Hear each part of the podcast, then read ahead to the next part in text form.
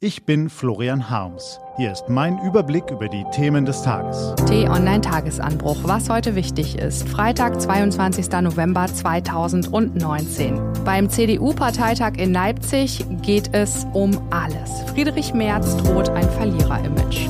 Gelesen von Ivi Ströming. Was war?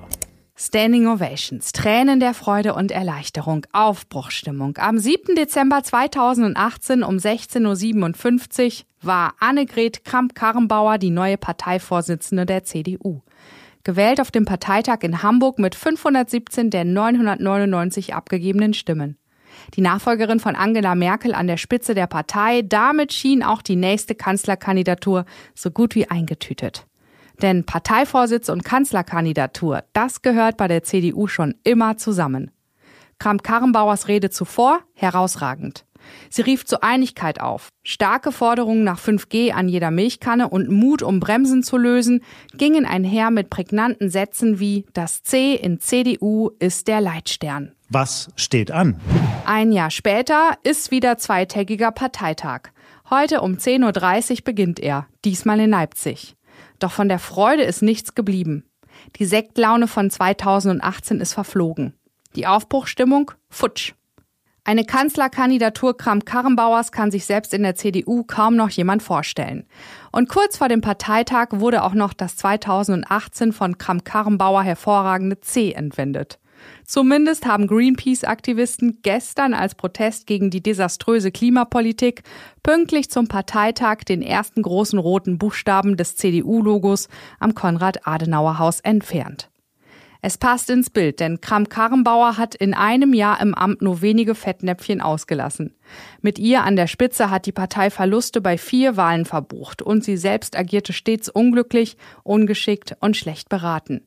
Schon 2018 war die CDU gespalten, doch Kramp-Karrenbauer hat die Chance verspielt, neben ihren 517 Wählern von 2018 weitere Mitglieder hinter sich zu bringen. Stattdessen hat sie Unterstützer verloren, während ihr Widersacher von der Wahl des Parteivorsitzes Friedrich Merz gewonnen hat. Würde bei diesem Parteitag über einen Parteivorsitz oder eine Kanzlerkandidatur abgestimmt, Kramp-Karrenbauer hätte wohl keine Chance gegen Merz. Gut für Kramp-Karrenbauer und schlecht für Merz. Es wird nicht abgestimmt. Im Gegenteil, die Parteispitze versucht, jede Personaldiskussion rund um den Parteitag zu ersticken. Neben der Wahl einer Vizevorsitzenden in der Nachfolge von Ursula von der Leyen soll es nur um Inhalte gehen. Merz will angeblich keine Revolte, sondern nur einige wenige Anmerkungen zu grundsätzlichen Fragen machen. Kram-Karrenbauer freue sich auf einen spannenden Austausch mit Merz. Die Wahrheit ist, alle zittern davor, dass die Gräben aufbrechen und es eben doch eine offene Konfrontation gibt. Denn im Hintergrund werden die Personaldebatten trotz der Dementi geführt. Es liegen Anträge der Jungen Union und anderer Parteigliederungen vor, die Kanzlerfrage per Urwahl zu entscheiden, was ein Affront gegen Kramp-Karrenbauer wäre, die als Parteivorsitzende traditionell das Recht auf den ersten Zugriff auf die Kanzlerkandidatur hat. Führende CDU-Politiker haben sich schon gegen eine Urwahl ausgesprochen, doch auch die Tatsache, dass neben Kramp-Karrenbauer auch Merz in Leipzig reden wird, birgt Brisanz. Kram-Karrenbauer hat längst in den Kampfmodus geschaltet. Sie versucht seit Wochen den entscheidenden Befreiungsschlag zu landen, wie mit ihrem schlecht ausgeführten Vorschlag einer von UN-Truppen gesicherten Schutzzone in Nordsyrien. Oder mit Ansagen an ihre Kritiker. Weil das noch nicht von Erfolg gekrönt war, sind sich Kommentatoren einig. Der Druck auf AKK ist kaum noch zu toppen. Aber stimmt das? Gibt es mit Friedrich Merz nicht jemanden, der eigentlich noch viel mehr Druck hat? Schließlich ist es der 64-Jährige, der um seine letzte Chance auf das Kanzleramt kämpft. Er verlor 2002 den Fraktionsvorsitz, den Angela Merkel für sich beanspruchte. Er trat 2004 nach zwei Jahren als ihr Stellvertreter zurück und verabschiedete sich letztlich als Verlierer Stück für Stück ganz aus der Politik. Er sah bis 2018 offenbar keine Chance, auf die politische Bühne zurückzukehren. Und er wollte nach Merkels Rückzug vom Parteivorsitz noch einmal angreifen, verpatzte dann die entscheidende Rede und unterlag erneut. Diesmal Kramp-Karrenbauer. Der Hype um März ist rund um den Parteitag noch größer als der um Kramp-Karrenbauer und die Erwartungen sind ungleich höher. Die CDU-Delegierten fiebern noch mehr auf seine Rede hin als auf die der Parteichefin.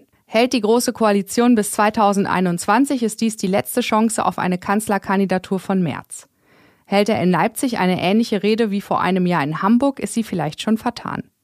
Der CDU-Parteitag in Leipzig. Offiziell soll es nur um Inhalte gehen, inoffiziell geht es um alles. Deshalb halten wir Sie auch in unserem T-Online-Newsblog auf dem Laufenden.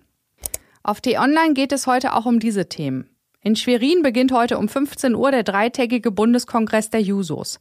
Kevin Kühnert stellt sich zur Wiederwahl. Einen Gegenkandidaten gibt es aller Voraussicht nach nicht. Außenminister Heiko Maas ist heute in Hiroshima in Japan. Er will der zehntausenden Opfer des ersten Atombombenangriffs vor 74 Jahren gedenken. Anschließend nimmt er am G20-Außenministertreffen teil. Es geht unter anderem um die Bemühungen um nukleare Abrüstung. Diese und andere Nachrichtenanalysen, Interviews und Kolumnen gibt's den ganzen Tag auf t-online.de und in der App. Das war der T-Online-Tagesanbruch vom 22. November 2019. Den Tagesanbruch zum Hören gibt's auch in der Podcast-App Ihrer Wahl. Kostenlos zum Abonnieren. Ich wünsche Ihnen einen frohen Tag. Ihr Florian Harms.